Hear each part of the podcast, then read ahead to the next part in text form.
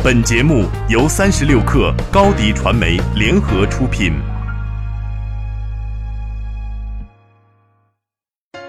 Hello，大家好，我是功夫财经的创始人，也是广东卫视财经郎眼的节目主持人王牧迪。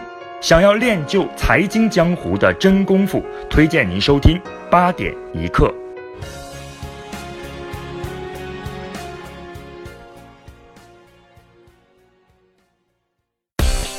Hello，你好，欢迎收听本期的八点一刻，我是金盛。今天我想跟你说七件互联网圈的新鲜事儿。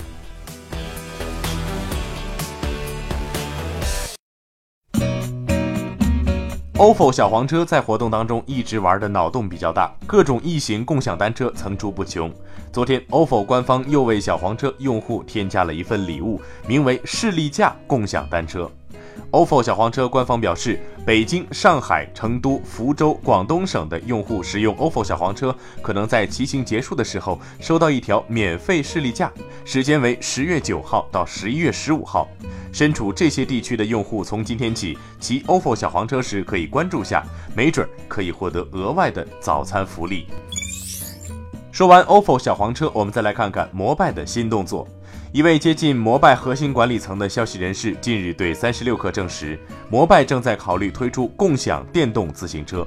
目前，由于政策限制和资金布局等原因，摩拜的电动单车还处于早期阶段，并没有明确的发布和上市时间表。一名摩拜内部员工透露，目前最普通的电单车的造车成本已经高达每辆两千元以上，这还不算运营成本。和普通脚踏车相比，电动单车受天气和路面情况的影响要更大，维修成本更高。此外，充电和更换电池等成本也不是一笔小数。也就是说，与共享自行车相比，这需要全新的财务模型。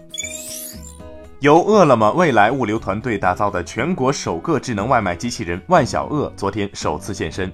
今后，它将以智能送餐服务代替外卖小哥，完成办公楼宇内的最后一公里。万小鳄机器人的感知系统和定位导航功能能迅速完成工作环境部署。它最大支持载重八十公斤，可以同时装载三单外卖餐，拥有八小时超长续航能力，且具备自主充电能力。未来，包括万科在内的住宅、商业、办公等不同类型的场所都将可能迎来机器人的入驻。继评级机构穆迪、标普将万达的信用评级下调至垃圾级之后。昨天，惠誉也宣布将万达商业地产的评级列入负面观察名单。惠誉发布报告称，由于万达商业地产离岸流动性欠清晰，因此将万达商业长期外币发行人违约评级 IDR 调整为 BBB，列入负面观察名单。接下来，是否会将万达商业地产移出负面观察名单，取决于公司是否能够解决境外流动性问题。继日本等多地出现 iPhone 八系列手机电池鼓包后，中国大陆也出现了首例 iPhone 八 Plus 爆裂事故。回顾媒体报道，九月二十二号，苹果 iPhone 八正式在全球范围内开卖。随后不久，全球范围内陆续曝光苹果新品出现的爆裂事件。据不完全统计，目前全球至少有七部 iPhone 八系列手机因为电池膨胀而开裂。根据美国拆解网站 iFixit 此前拆解 iPhone 八 Plus 的情况看，这款手机电池来自三星 SDI 厂。值得注意的是，SDI 就是问题机三星 Note 七的供应商。苹果方面日前向媒体回应说，初步调查的情况是出现了电池的肿胀，但并不是严重的安全性事件，跟爆炸无关。详细的调查结果一经确认就会公布。不过，对于外界关心的手机电池供应商的情况，苹果方面并没有做出回应。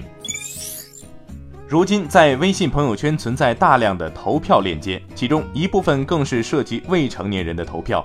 为了给孩子拉票，有的家庭直接走捷径，通过刷票公司买票等操作，让孩子的票数高高在上。新京报记者调查发现，一些投票链接中，除了单纯的投票，还自带礼物功能，每个礼物均对应不同的票数，任何人可以花钱购买礼物送给选手。花的钱越多，购买的礼物越好，票数也上升的越快，攀比之风也随之滋生。有的家长为买票甚至花上数千元，到最后，所谓的投票变成了烧钱游戏，朋友圈投票开始变成一门生意，不少投票刷票 APP 也应运而生。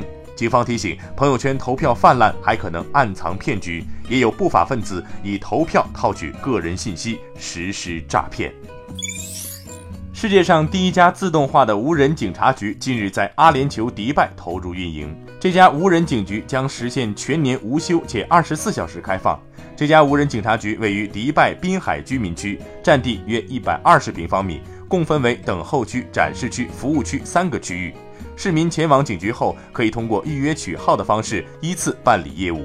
在这里，用户可以通过点击触摸一体机与警务人员全天候在线沟通，通过视频与警员自由交谈。触摸一体机可用包括中文在内的六种语言，提供多达六十种服务，例如现金或刷卡支付交通罚款、获取相关警局证明、报案和上报交通事故等。